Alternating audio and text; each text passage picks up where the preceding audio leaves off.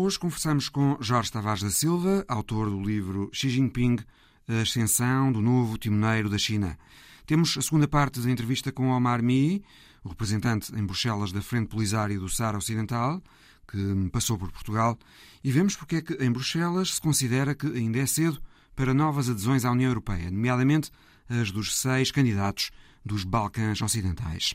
É o Visão Global. Bem-vindos.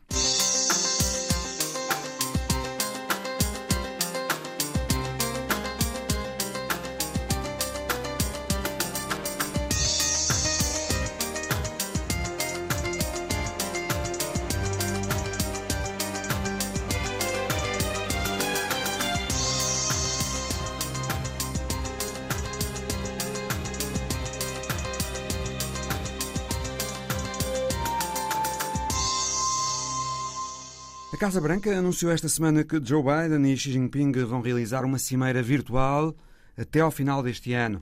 O anúncio aconteceu numa semana também em que um número recorde de aviões militares chineses fizeram incursões diárias no espaço aéreo de Taiwan, a ilha que o regime de Pequim não deixa de reclamar que regresse à unidade territorial chinesa. Os Estados Unidos consideraram esses raids aéreos chineses provocatórios e desestabilizadores, enquanto que a China acusou os Estados Unidos de criarem eles próprios tensões ao venderem armas a Taiwan e ao enviarem navios militares americanos para o Estreito de Taiwan. Convidamos hoje para o Visão Global Jorge Tavares da Silva, responsável pelo mestrado em Estudos Chineses da Universidade de Aveiro, que acaba de lançar o livro Xi Jinping, a ascensão do novo timoneiro da China, o homem, a política e o mundo. Boa tarde. Boa tarde. Obrigado por esta conversa, Jorge Tavares da Silva. Que interpretação faz destes eh, voos militares chineses em Taiwan? Qual será o objetivo de Pequim com esses voos? Bom, tem vários eh, em relação a estas operações que já, já não são novas, não é? Nós temos eh, nos últimos anos, eu diria até décadas, não é? As incursões militares chinesas no, no espaço territorial taiwanês são recorrentes. Depende de vez em quando elas acontecem, mas nunca com a dimensão dos últimos dias. Exatamente. Depende do contexto político, não só dentro da, da, da ilha, e portanto, quando temos no poder um partido, eh, o Partido Democrático Progressista, normalmente normalmente mais anti-chinês, mais anti-chinês, com tendências mais anti-chinesas, aí agudizam-se as relações.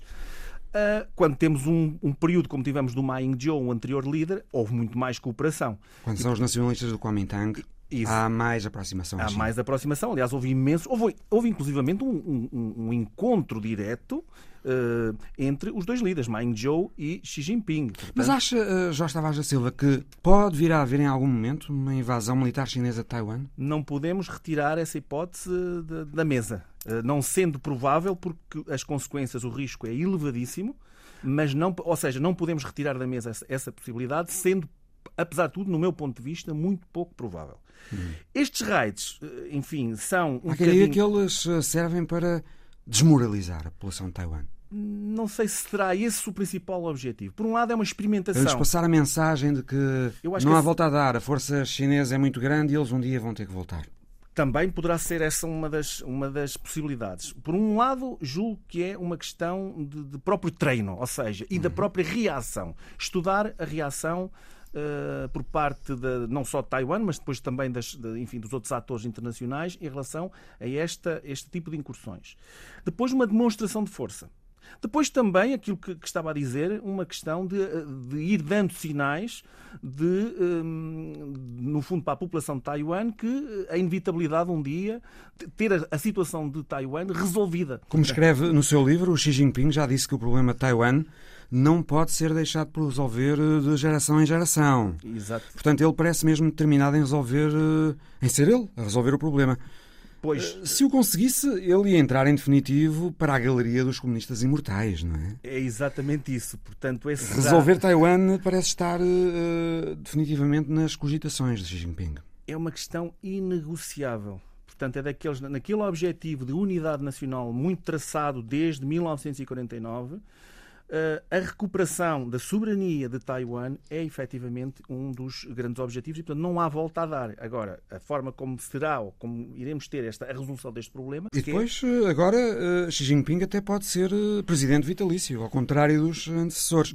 Portanto, em princípio, o tempo é coisa que não lhe vai faltar para tentar ser ele a resolver este problema ele já, de Taiwan. Ele já, já podemos dizer que ele é o presidente vitalício, porque de facto ele alterou a Constituição para isso. Não, é? não tem e, limitação de mandatos. Não tem limitação de mandatos e, portanto, foi uma regra imposta na altura por Deng Xiaoping, tratou de facto de ter um limite de mandatos uh, nos presidentes. Normalmente eram 10 anos. Com esta... Ainda pensando talvez nas, uh, nos atropelos cometidos nos tempos de Mao, não é? Foi exatamente isso, aliás. Foi exatamente. Aliás, onde o próprio Deng Xiaoping sofreu na pele esse período violento da, da Revolução Cultural. E o e próprio o pai, Xi Jinping. E o, e o pai, próprio Xi Jinping. O pai Xi Jinping e o próprio Xi Jinping. E o próprio Xi Jinping sofreram uh, com todo esse período de um bocadinho de, de, de enfim, desvario que, que houve em todo esse, esse período. E, portanto, o Deng Xiaoping, o pai de Xi Jinping disso, esteve preso o pai do Xi Jinping esteve preso, uh, uh, o próprio Xi Jinping viveu, teve momentos uh, de bastante Teve de ir para os campos, não é? Teve que ir trabalhar. Ter como... tido uma, uma vida bastante facilitada na infância. Uma vida facilitada. Durante a Revolução Cultural teve de ir para o campo trabalhar. Exatamente, e portanto eu diria que não é o Xi Jinping, foi toda uma geração. Uhum. E portanto, uma geração onde as universidades, isto é grave, não é? As, as universidades foram encerradas e portanto essas, essas grandes massas de jovens tiveram que ir para o campo trabalhar para aprenderem o, verdadeiro sentido da revolução e, portanto, aprenderem com as mãos, não é? Uhum. E, portanto, foi esse o uh, ensinamento que foi dado e, curiosamente, já agora há uma certa, o que é interessante, há um reavivamento desse, desse período hoje nas gerações mais novas na China com Xi Jinping, ou seja, uhum. também ele está a mandar jovens para os campos e para as zonas rurais para aprenderem um bocadinho, não é na mesma dimensão, não é na mesma, na mesma proporção e com o mesmo grau de, enfim, de, de, de, de, espírito revolucionário da altura, mas também hoje há essa, essa, essas medidas que estão a ser tomadas no sentido de reeducar um bocadinho as gerações mais novas, que estão a ficar demasiado urbanas e habituados um bocadinho aos luxos do, do, do, da geração mais capitalista e, portanto, estão a ser reenviados também para o meio rural, para, no fundo, uh, não se abrugosarem, digamos, hum. usando esta palavra, em demasia. Ou seja, apesar de hum, o pai e ele próprio terem passado por situações muito complicadas com Mao Tse-tung durante a Revolução Cultural. Isso eh, não parece ter eh, feito com que Xi Jinping eh, desenvolvesse algum tipo de ressentimento. Até, ao que parece, bem pelo contrário, não é? Diz-se que Xi Jinping é talvez, desde Mao Tse-tung, o líder chinês mais parecido com Mao Tse-tung. Eh, em muitos sentidos, sim. Eh, num sentido mais ideológico. Ideológico e, e até mesmo do ponto de vista das uh, ações para controle do poder. É? Pois, para... era exatamente aí que eu ia apontar. É uma questão de necessidade. Repare que as novas gerações que eu falava são gerações que se vão desviando do sentido político que o partido quer. E, portanto, tornam-se de alguma forma perigosas para a sobrevivência do regime. E, portanto, eu acho que é também por uma questão exatamente estratégica até. Uhum. Esse, esse, esse, esse, reavivar da, da, da ideologia para as novas gerações. Jorge, ainda voltando à questão de Taiwan e à possibilidade de haver ou não uma guerra ali, uh, Xi Jinping abandonou de vez a política de cabeça baixa e de não hostilização que vinha de Deng Xiaoping.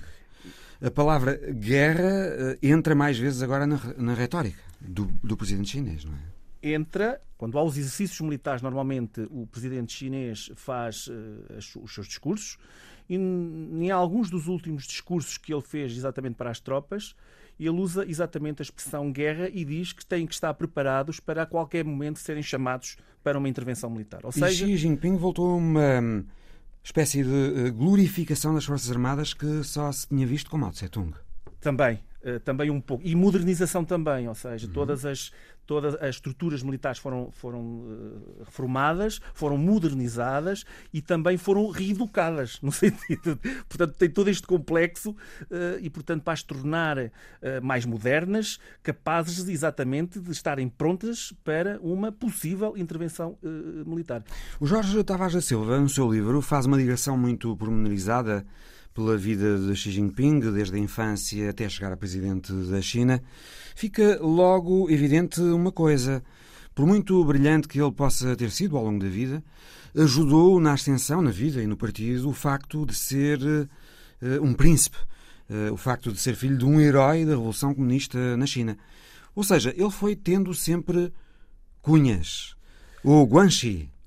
Como dizem os chineses. Sim. O Guanxi... Bom, eu não vou dizer que é exatamente a mesma coisa, mas para, para perceber, uh, digamos, é, tem alguma proximidade. É um, é um digamos que é um, um, conjunto de relações que se formam na sociedade chinesa, que vem muito, de, de enfim, de, de, séculos e séculos de informalidade chinesa. Relações de lealdade e privilégio. Relações de, de lealdade, exatamente, que se estabelecem entre as pessoas e, portanto, este dar e receber na sociedade chinesa é exatamente o Guanxi. E isso continua a ser muito comum na vida política e na vida social da China, não é? É uma coisa que também se retém do, do seu livro. As relações sociais e políticas na China são muito informais, apesar da impressão que se tem de grande formalidade e de rigidez do poder e da hierarquia, apesar da imagem que a China projeta de escolher os dirigentes apenas pelo mérito, tudo isso?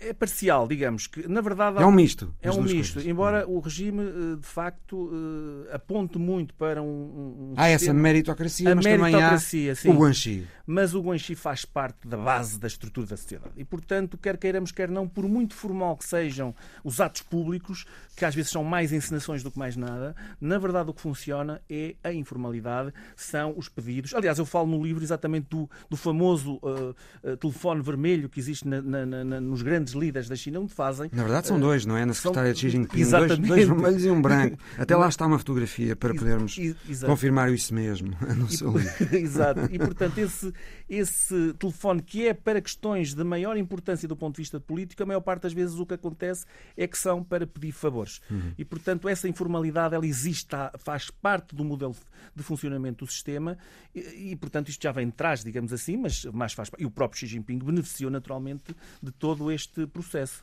É? O que é que terá animado uh, Jorge Tavares da Silva, Xi Jinping, nesses tempos difíceis da Revolução Cultural, de que já falámos, com o pai preso, a família desunida, ele também a passar por momentos bastante complicados. O que é que o terá animado? Saber que nunca conseguiria nada na China se não fosse na órbita do partido? Julgo, o que é que terá sido? Eu julgo, há um momento que eu acho importante. Quando, eh, quando Xi Jinping vem para Pequim, Uh, e, portanto, iria, o objetivo era entrar na universidade. As universidades reabrem, digamos, no início da década de 70, portanto, depois de terem sido encerradas no período da Revolução Cultural. E ele quer entrar e, em Tsinghua, né? Exato. E que é uma universidade de referência onde muito poucos entravam. E, portanto, aí, mais uma vez, o Guanxi uh, a funcionar. Nesse momento, o pai disse-lhe que ele, ele teve várias tentativas para entrar na universidade. Ele foi fazer Engenharia Química. Exatamente. E o pai diz-lhe na altura que ele deverá uh, primeiro inscrever-se no partido, que era uma coisa dificílima no caso dele, porque ele tinha feito, entre aspas, tinha um ponto negro no seu currículo, que foi o facto de ter fugido da aldeia onde estava uh, no período da Revolução uh, Cultural, veio para Pequim, foi apanhado e, portanto, isso era um ponto, além de, enfim, além do pai ter caído um bocadinho em desgraça, um bocadinho, enfim, não foi um bocadinho, ter caído em desgraça no período da Revolução Cultural, ele próprio tinha um currículo com uma mancha. E isso vai travar-lhe a entrada no partido durante sete anos. E hoje, Jorge, Xi Jinping só concebe o desenvolvimento da China com o Partido Comunista, dentro de um regime político marxista. Exatamente. Partido... Desengane-se quem pensar que ele alguma vez vai estar aberto à importação de ideias eh, das democracias liberais. Esse foi o grande equívoco no dito Ocidente. enfim, quer nos Estados Unidos, quer na Europa, uh, julgou-se que o regime iria abrir progressivamente e, portanto, daí que se até muitas vezes facilitou, até se fechou os olhos a muitas das dinâmicas chinesas, porque a lógica era, por um lado, a economia de mercado aberta e, por outro, nós iríamos ter mais ano, menos ano, uma democracia liberal com os nossos valores. Ora, nada mais enganador. Mas uh, já estavas a Silva uma coisa curiosa, é que quando lemos o seu livro ficamos com a impressão de que Xi Jinping até aparecia às coisas americanas. Exato. Pôs a filha a estudar em Harvard. Olha, o, o, vê partidas de basquetebol. O Mao Tse Tung também. O Mao Tse Tung também. Mas o, o, Xi Jinping é exatamente a mesma coisa. Tinha um fascínio uh, por, por, enfim, a cultura americana. Mostrou em diversos momentos. Visitou os Estados Unidos muito cedo. Uhum. Uh, aprendeu até com os Estados Unidos em algumas coisas e até enviou. Exatamente, muita gente não não não sabe, enfim, que, que, a própria filha, de maneira dissimulada, uhum. estudou em Harvard, não é? E, portanto, uh, ele teve, tem uma aproximação e, exatamente com os Estados Unidos. Quais são, uh, Jorge Tavares da Silva, os ingredientes da receita de Xi Jinping para a China? Uma mistura de populismo, ele está sempre muito próximo do povo, não é? Sim. Até já sem as indumentárias muito formais dos antecessores. Há bocadinho esqueci-me de dizer essa, essa questão. Hum. Quando comparamos o Mao com o Xi Jinping, Uh, o, o, o mal era de alguma forma, tinha uma, uma imagem sagrada. Xi Jinping também a tem um pouco. Mas é? estava lá no seu trono de marfim, Estava não no, é? no seu... trono e via-se ao longe e o povo em grandes massas na Praça Tiananmen acenava, e... mas era sagrado. Uhum. Uh, era difícil, quer dizer, de o ver ao perto. Uhum. O Xi Jinping não. O Xi Jinping é um homem, eu até lhe chamo o funcionário do povo, não é? Uhum. E ele faz questão disso. Ele mete-se na, na, na, população, ele, ele, ele vai às aldeias, ele visita da maneira mais informal, uh, com uma certa frequência, não é? Uhum. Uma certa frequência. Em mangas de camisa? Em mangas de camisa, muito informal. Faz apelos constantes aos valores tradicionais. Exatamente. Uh, faz exaltações do patriotismo, da história dos símbolos uh, nacionais. nacionais. Exato. Tem preocupações com o aspecto social, não é? Tem. Uh, eu, eu reconheço-lhe isso. Eu acho que é um, exatamente uma das grandes preocupações. E com o meio ambiente também. E com o meio ambiente. As questões sociais são uma grande preocupação. Eu acho que são genuínas. Aliás, ele tem no currículo esse crédito, não é? Ter despoluído lagos. Eu, e, e... Sim, eu acho que uma das formas. Em regiões onde que administrou? Exato, nas regiões costeiras, que são regiões onde houve a explosão de crescimento económico, não é? Que é interessante. Fala também no livro na existência de uma hum, village democracy na China, uh, em que as pessoas podem escolher os líderes locais e decidir sobre projetos. Portanto, a China tem agora um regime mais centralizado e autoritário do que tinha tido com os três presidentes anteriores, mas também há essa democracia da aldeia. É um fenómeno muito curioso e que, hum, enfim, pelo menos em Portugal, não, não é, é, é, analisado do ponto de vista académico. Mas Presumo não, que seja mal conhecido, sim. É, mas é mal conhecido. Eu confesso que para mim foi surpreendente ler isto. É interessante haver eleições democráticas na China ao nível local. Eh, e, naturalmente, que o partido está a ser muito próximo destes fenómenos, mas não deixa de dar a oportunidade, digamos que, aos, aos cidadãos locais para escolherem não só determinados líderes para a aldeia, como até para a aplicação de determinadas políticas públicas. São válvulas de escape do regime, não? São válvulas, mas que estão muito controladas. Não deixa-se passar estes fenómenos para níveis superiores da hierarquia, não é? O Jorge Tavares da Silva sintetiza estes 70 anos de esforço chinês pela modernização e pela recuperação da antiga grandeza perdida em três grandes fases. Uma primeira com Mao Tse-tung, em que houve uma procura de homogeneidade através do espírito revolucionário. Depois, com Deng Xiaoping, começou o desenvolvimento gradual do país e agora com Xi Jinping assiste-se à projeção global da China no centro de uma nova ordem mundial. É uma meta para 2049, o centésimo aniversário da República Popular da China. Acha, eh, já estava a Silva, que este caminho é irreversível? Ninguém para os chineses? Apesar dos esforços americanos e dos aliados para conter a China? É, o esforço dos norte-americanos é exatamente este. Portanto, quando há de facto uma potência que procura desafiar a ordem tradicional ou a ordem dominante. Há uma reação. Há uma reação e isso era o que o Deng Xiaoping alertava, não é? Uhum. De reação, digamos, a esta tentativa que a China tem de se afirmar globalmente. Eu acho e é, é irreversível esse movimento? Eu acho uh, o Jorge dá no livro um exemplo que ilustra na perfeição o que têm sido estes anos de ascensão da China. A China utilizou mais cimento entre 2011 e 2013, ali num período de três anos e meio, do que os Estados Unidos em todo o século XX. Basta atravessar Isto... toda, toda a China para ver esse cimento eh, em concreto, não é? Sim. Que está efetivamente ali nos nossos olhos para vermos uh, As cidades chinesas cresceram desmesuradamente. E agora Quem até... vai à China percebe isso. Sim, percebe-se. Mas... Isso é sinal de um movimento imparável é sinal de um grande movimento. Eu, eu não sei se eu tenho dificuldade sempre a fazer cenários. Que desafios enfrenta o regime de Xi Jinping, já estava a Silva, a nível uh, externo, por exemplo? Será o maior eh, desafio a nível externo para a China esta frente anti-chinesa que os Estados Unidos estão a tentar construir? Eu acho que sim. Eu acho que este é um dos maiores desafios, é exatamente a reação negativa que se começa a criar uh, em relação à ascensão chinesa. E atenção que essa reação não começa nos Estados Unidos. Ali ao lado também, não é? Nos vizinhos uh, da China. Pensamos que o sentimento anti-chinês e vou chamar assim, enfim, pode ser forte, mas este sentimento anti-chinês que se cria no espaço internacional parece que são os Estados Unidos e, e depois foram chamar os outros. Os vizinhos da China sentem-se ameaçados, sempre, não é? Sempre se sentiram, quer dizer, a Índia, nós temos o Japão, nós temos a Coreia do Sul,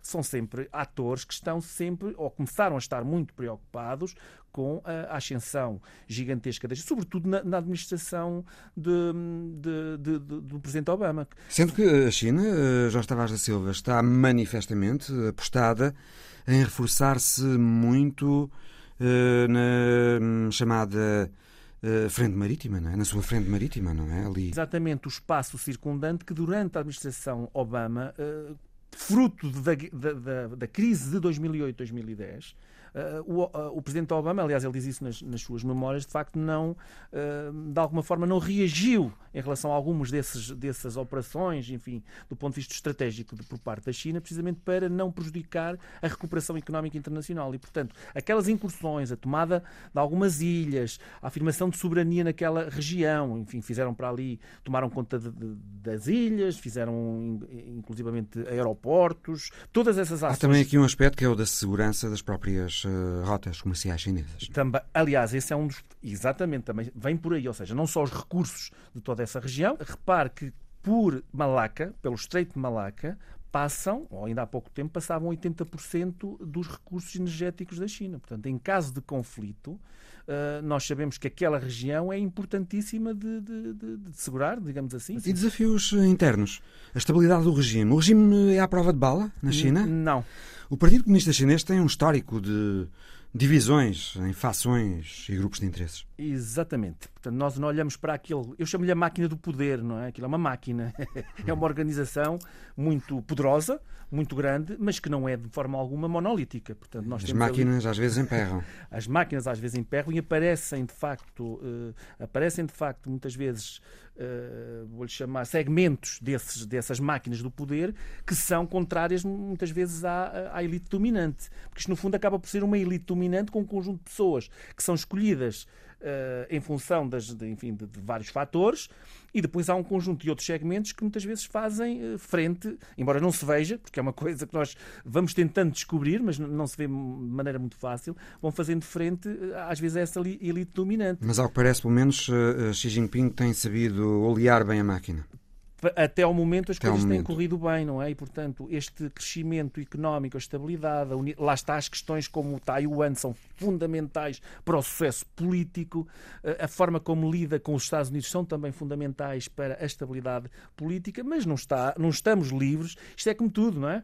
Não estamos livres de haver uma crise política na China. Nada é estanca. Nada. Isto, as coisas vão decorrendo com normalidade, não há sinais disso, portanto as coisas parecem mais ou menos sólidas, mas nós nunca. Repare, por exemplo, nos último, no último ano, a forma como Xi Jinping aplicou um conjunto de, de, medidas para resfriar a economia. Eu não sei se isto agradou a toda a gente. O Jorge Tavares da Silva escreve que a China não tem, nem nunca vai ter, um projeto universalista como os Estados Unidos, porque a visão chinesa assenta na ideia de que todos são diferentes deles. Mas uh, os americanos também se acham o centro do mundo e também acham que são diferentes de toda a gente. Uh, e. Uh, não foi por isso que não deixaram de ter um projeto universalista. São duas formas de estar no mundo.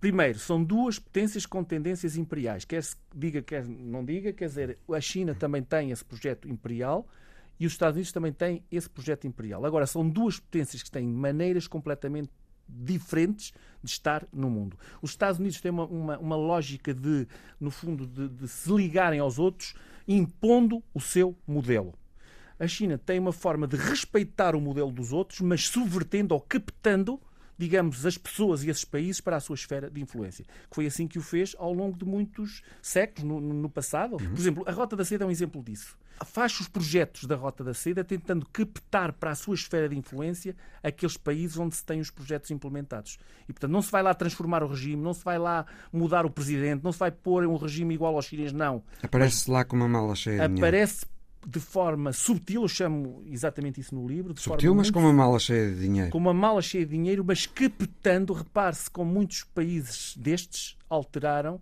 a sua posição internacional em função dos projetos. Estou a lembrar da Grécia, por exemplo, que em algumas, eh, enfim, alguns, algumas questões internacionais mudou a sua postura eh, em defesa da China precisamente porque tinha projetos gigantescos eh, com os chineses e, portanto, mudou a sua opinião. Uma frase que retive do seu livro. Napoleão disse que quando a China acordasse, o resto do mundo ia estremecer. É o que está a acontecer? Já estava a Silva. Em grande medida, sim. E é, e é também uma certa, eh, vou chamar assim, é forte, mas é uma certa miopia na interpretação dos fenómenos globais.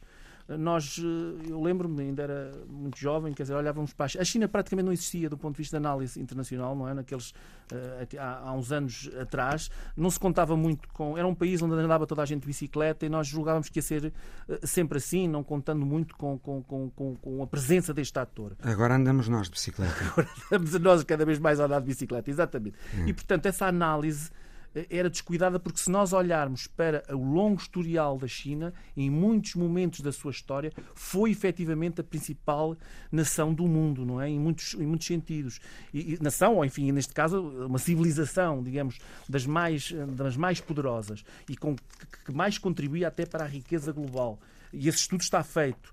E, portanto, eh, nós, se víssemos bem a história do mundo, nós tínhamos eh, visto que eh, a China um dia, exatamente, poderia chegar a este, a este patamar. E eu acho que está-se a concretizar exatamente esse prognóstico. Jorge Tavares da Silva, autor do livro Xi Jinping, A Ascensão do Novo Timoneiro da China, já disponível. Os líderes da União Europeia reuniram-se na Eslovénia para um ponto de situação das candidaturas à adesão de seis países dos Balcãs Ocidentais: Albânia, Bósnia, o Kosovo, Montenegro, Macedónia do Norte e a Sérvia.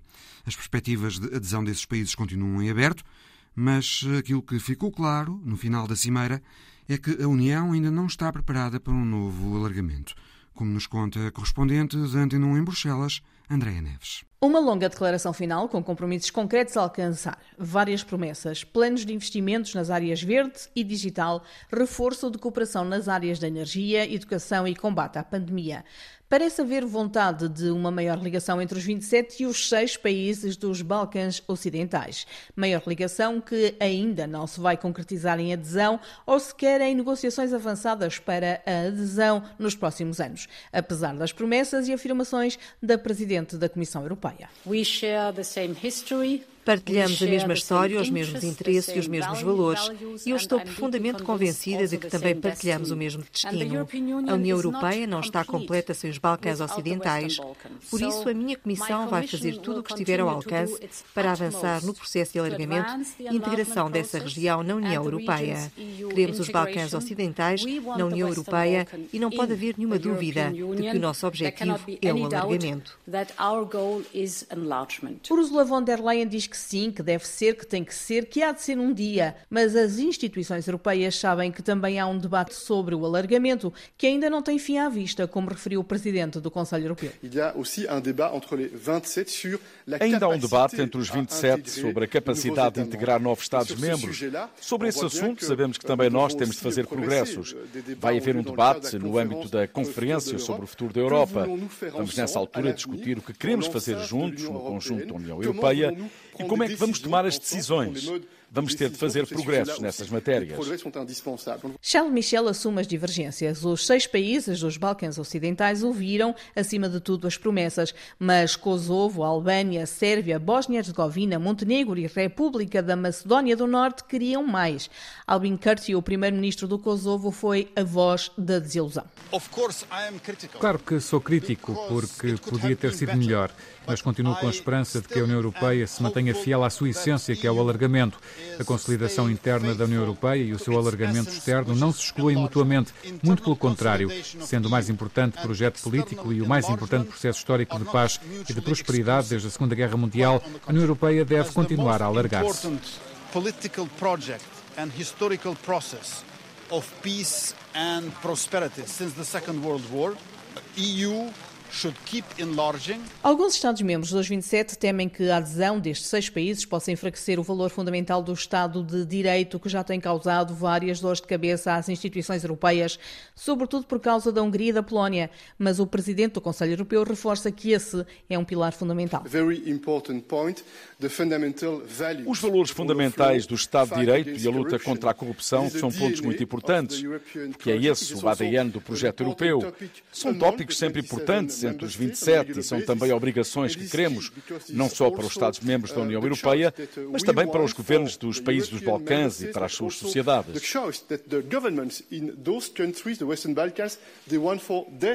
Depois é ainda preciso que os países dos Balcãs Ocidentais façam reformas essenciais para poder acompanhar as prioridades da União Europeia.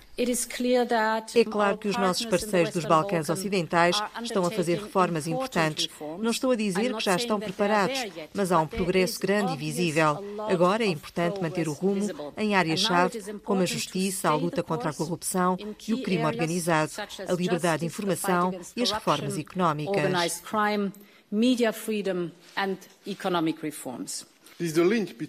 Tem de haver uma ligação entre as reformas nesses países e os investimentos nas prioridades da União Europeia, o Pacto Verde Europeu e a Agenda Digital. Esperamos que esses investimentos possam ter também um papel importante em tornar mais visível a presença da União Europeia nesses países. E porque reforma implicam investimentos, a União avançou com 9 mil milhões de euros para alavancar outros investimentos, também privados, em áreas essenciais sociais, como referiu a Presidente da Comissão Europeia.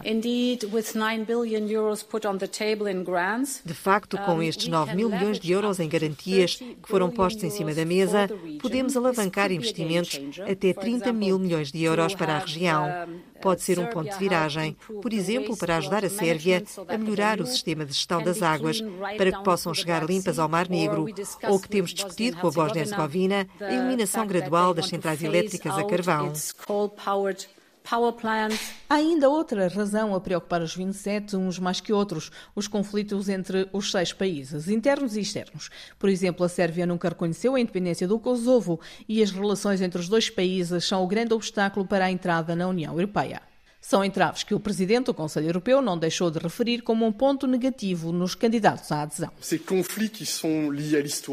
São conflitos ligados à história, ao passado e ligados também à forma como as minorias são tratadas nesses países. Também nesta questão precisamos de progressos. Estamos prontos a assumir a nossa parte de responsabilidade no sentido de encorajar todas as partes a serem agentes de boa vontade. Mas também precisamos que exista vontade política nesses países para podermos avançar nisso mais il faut de la volonté politique aussi dans les pays concernés pour que des avancées puissent être réalisées. Conflitos que ainda existem, apesar de alguns progressos, como referiu Ursula von der Leyen. O acordo da semana passada entre o Kosovo e a Sérvia para reduzir a tensão sobre as matrículas dos veículos que atravessam as fronteiras foi um acordo facilitado pela União Europeia e foi uma mensagem excelente para a região, a de que é possível sentarmos à mesa para negociar, mostrando vontade de encontrar soluções. A cimeira foi importante para renovar compromissos e vontades, mas deixa de novo os seis países à porta da União Europeia e mostra outra vez as reservas de alguns dos 27. Recorde-se que a França, a Dinamarca e a Holanda congelaram as negociações de adesão com a Albânia e a Macedónia do Norte em 2019 e o processo só foi timidamente relançado o ano passado.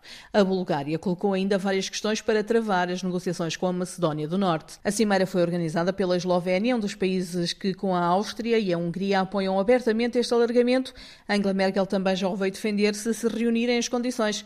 Resta saber se este encontro será suficiente para colocar a União Europeia na linha da frente das preferências de parceria dos seis países dos Balcãs Ocidentais, quando também a Rússia e a China se desdobram em operações de charme nesta região. E em jeito de novo exemplo de um aspecto importante que preocupa alguns Estados europeus relativamente a novas adesões, ficou-se a saber esta semana que o Tribunal Constitucional da Polónia considerou, com apenas dois votos contra, que algumas normas dos tratados da União são contrárias à lei fundamental polaca.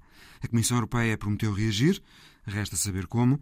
Certo é que os planos de recuperação e resiliência da Polónia e da Hungria continuam por aprovar em resultado destas desavenças constantes com Bruxelas.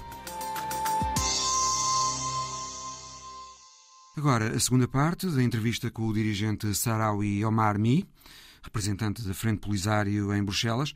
No final deste mês, no dia 31, termina o prazo da missão das Nações Unidas no Saara Ocidental, a MINURSO. A questão da autodeterminação do território deverá até lá ser outra vez analisada no Conselho de Segurança. E Omar Mi disse à jornalista Andréa Martins que confia que a nomeação agora do diplomata Stefan de Mistura como novo representante especial António Guterres para o território, possa dar um novo impulso à causa da autodeterminação do povo saharaui. Podemos dizer que habíamos, habemos papa. Podemos dizer que habemos Papa. Temos um novo enviado, o secretário-geral, o Sr. Guterres. Finalmente encontrou a pessoa que será o seu representante especial para o Saara Ocidental. Estou certo de que o Conselho de Segurança lhe dará um mandato para levar por diante as negociações entre as duas partes, o Reino de Marrocos e a Frente Polisário, de forma a que se consiga chegar como disse o Conselho de Segurança, a uma solução que agrada às duas partes e que garanta o direito à autodeterminação do povo do Saara Ocidental. A chegar, como disse o Conselho de Segurança, a solución que sea agradable, aceptada por las dos partes, pero que garantiza el derecho a la autodeterminación del pueblo del Sahara Occidental. A Frente Polisário, a República Saharaui e o Governo Saharaui dão as boas-vindas ao Senhor da Mistura e garantem, a eu e ao Secretário-Geral, total colaboração para levar a cabo essas negociações, com o objetivo de dar ao povo do Sahara Ocidental o direito a exprimir-se através de um referendo, com o qual o povo saharaui possa escolher o seu destino. no qual eles o povo saharaui pode eleger seu destino. Foi representante em vários países europeus, uh, tratou uh, questões relacionadas com os campos de refugiados e foi observador deste tema também junto das Nações Unidas. Como é que tem sido uh, estar envolvido nesta causa? Fomos vítima porque em 1975, igual que em Timor, Fomos vítimas em 1975, tal como em Timor. A potência colonial, a Espanha, na altura, não fez o que devia ter feito. Não permitiu que o povo saharaui pudesse autodeterminar-se por causa de uma invasão. A causa de uma invasão. Em 1975, Indonésia invade Timor. Em 1975, a Indonésia invadiu Timor e Marrocos invadiu o Saara Ocidental. E nós, que na altura estávamos muito contentes, porque pensávamos que a época colonial estava a terminar, fomos obrigados a continuar a nossa batalha contra os novos colonizadores. A continuar nossa batalha contra os novos colonizadores para chegar à solução. Foi para dar uma solução, para dar a possibilidade ao nosso povo de se exprimir através do referendo, de dizer o que quer fazer de sua casa, o que quer fazer da sua terra. Fomos vítimas. Essa é, fomos vítimas e eu como muitos de meus cidadãos, hemos eu e muitos dos meus concidadãos fomos obrigados a fugir para o exílio e a continuar a resistência. Em 21 de novembro de 1975, eu era um jovem e saí do país pensando que em dois anos regressaria a um Sara Ocidental livre. E continuamos com o mesmo compromisso: lutar pacificamente eh, eh, por uma solução para o conflito do Sara Ocidental. Esse compromisso de batalha, de luta pacífica, pero para chegar à solução do conflito del Sahara Occidental. Houve eleições recentemente em Marrocos. Esperam alguma mudança com o novo Partido Liberal no poder? O conflito entre os saharauis e os marroquinos é um conflito colonial. O conflito entre os saharauis e os marroquinos é um conflito colonial, de descolonização. Foi provocado por uma invasão militar por parte de Marrocos. Vai terminar quando se aplica legalidade no território do Sahara Ocidental. Nós sabemos que Marrocos tem interesses. Não direitos, mas interesses. Nós prometemos a Marrocos dar-lhes 50% dos recursos que existem no Saara Ocidental. Pesca, fosfatos. Podemos dar-lhes 50% dos recursos que venham a ser descobertos. De los recursos que há no território do Saara Occidental, explotáveis, pesca, fosfatos. Podemos darmos el 50% de los recursos que mañana serán descubiertos.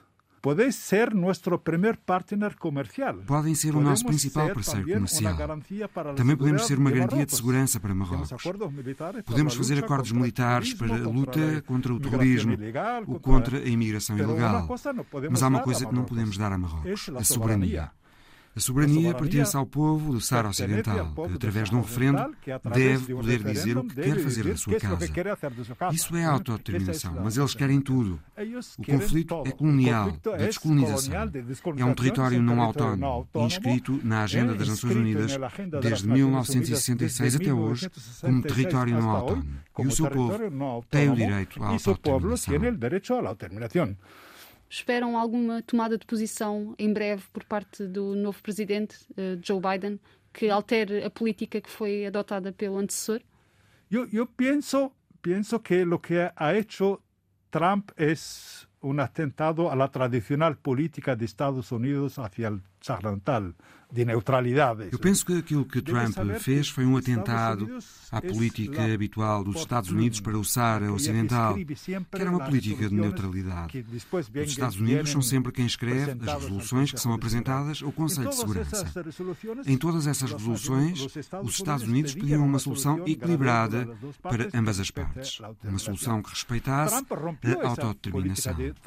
Trump rompeu essa política habitual dos Estados Unidos. Eu espero que Biden volte à posição tradicional de equidistância dos Estados Unidos relativamente ao Saara Ocidental.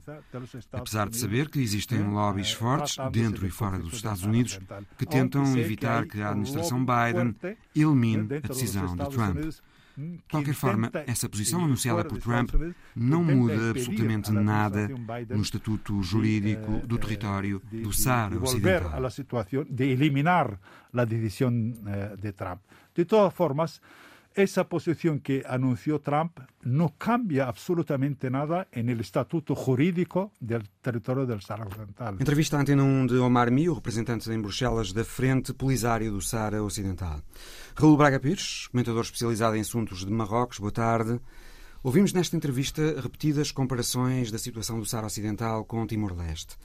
Por que é que achas que a questão de autodeterminação do Sahara Ocidental ainda não se resolveu como foi possível resolver com Timor? Bom, em primeiro lugar, dizer que não, não houve maior empenho por parte dos diplomatas portugueses para resolver o assunto do que há por parte dos diplomatas uh, sarauís e, e argelinos. Mas não tanto espanhóis, não? Uh, os, pois, os espanhóis não, não fizeram de facto aquela pressão que nós, que nós fizemos. Isso de facto é uma. Até como ainda oficialmente a, a entidade administradora deste território que, entretanto, ganhou o estatuto de território não autónomo. E, portanto, é, é aqui que há a comparação plausível com Timor. A, a questão Saraui é ligeiramente diferente porque houve uma opção de retirada de Espanha, coisa que não houve da parte de Portugal uh, em Timor. Portugal saiu de forma forçada. Exatamente. De qualquer maneira, eh, eu creio que o, o essencial para se perceber porque é que as coisas avançaram a nosso gosto. Terá sido um massacre de Dili? Há, obviamente, a, a, a, questão da comunicação social e da exploração dessa, dessas imagens. Nada foi igual em Timor depois do massacre de Dili. Exatamente, ou seja, onde não há imagem, não há notícia. O Saara Ocidental não teve nenhum episódio equivalente.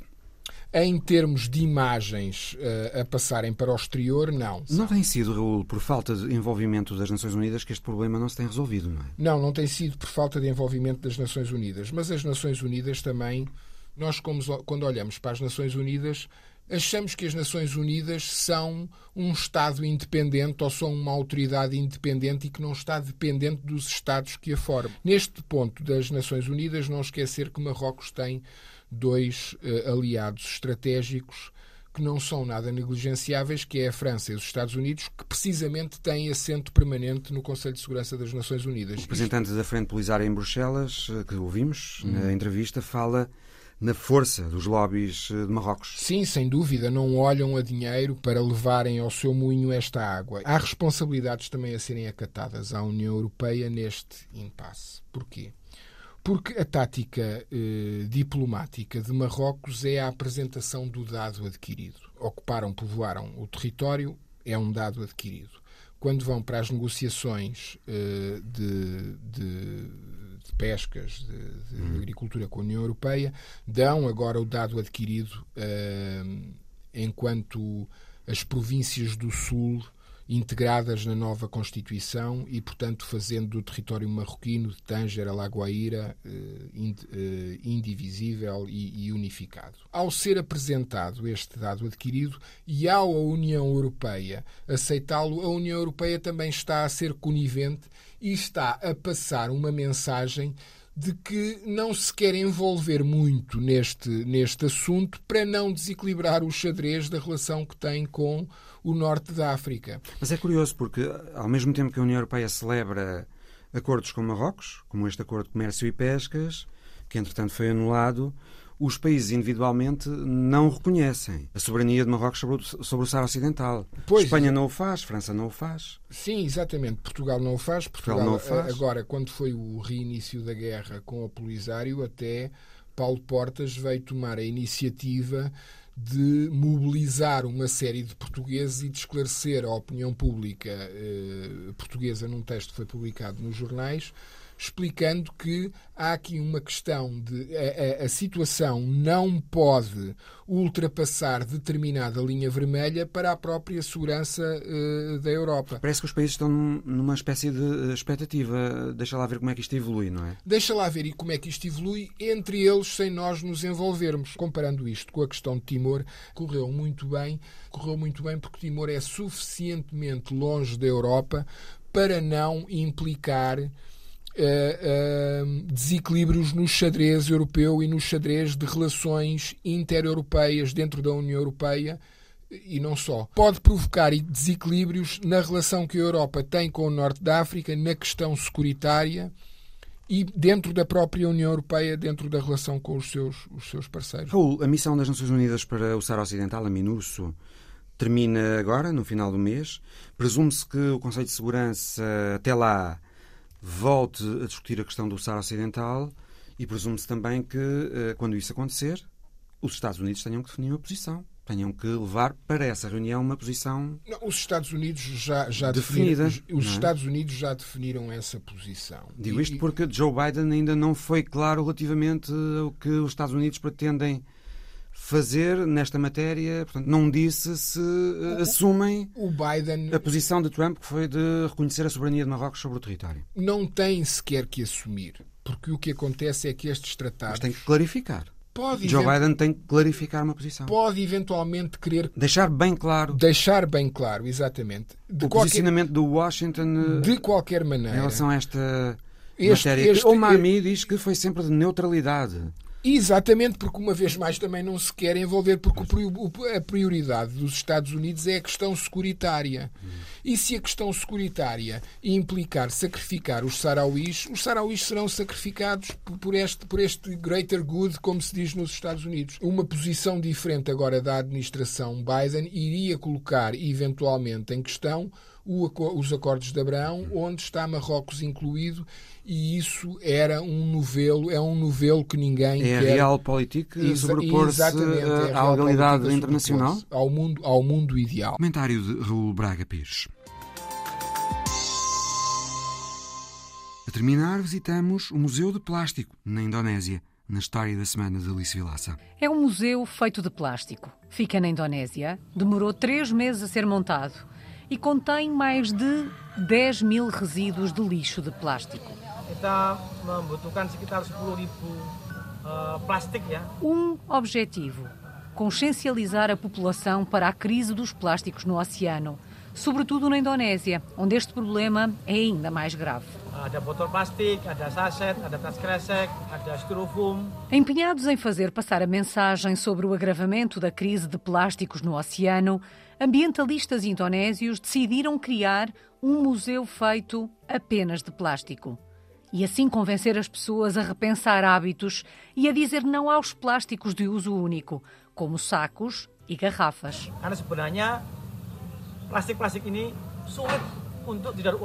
Dan sampah ini kemudian mencemari laut kita. Maka mulai hari ini a exposição ao ar livre na cidade de Grezik, no oeste de Java, levou três meses a ser montada. É composta por mais de 10 mil resíduos de lixo plástico, desde garrafas e sacos até pacotes e palhinhas recolhidos em rios e praias poluídos. Kita harus berhenti mengkonsumsi plastik sekali pakai karena itu akan meracuni a peça principal é uma estátua da deusa da prosperidade chamada Devi Sri amplamente adorada pela população de Java. Com alguns metros de altura, a longa saia é feita de pacotes descartáveis. Seafood kita, makanan kita. Sama pasti kita buang, akan kembali ke meja makan kita. Prigi Arisandi, fundador do museu, diz que é preciso parar de usar plástico e recorda que o oceano é também fonte de alimento. Botol air minum sekali pakai, tas kresek, sedotan, saset, styrofoam dan Desde a inauguração, no início de setembro, a exposição recebeu mais de 400 visitantes. O museu tornou-se num local popular para selfies, bastante partilhadas nas redes sociais, nas quais os visitantes posam contra um fundo de milhares de garrafas de águas suspensas. Os visitantes não ficam indiferentes e apontam o caminho da mudança de hábitos. Yang biasanya saya mau ke marketplace atau ke toko-toko mau beli hal pertama yang saya lakukan, saya mau beli botol, beli barang-barang yang bisa. O problema dos plásticos é particularmente grave na Indonésia. O arquipélago ocupa o segundo lugar, logo após a China, no que diz respeito ao volume de plásticos que acabam nos mares. Juntamente com as Filipinas e o Vietnã, estes quatro países são responsáveis por mais de metade dos plásticos oceânicos e os esforços da Indonésia para regular o uso de embalagens plásticas tiveram resultados pouco sólidos. A história da semana de Alice Vilaça. O Visão Global volta para a semana. Até lá.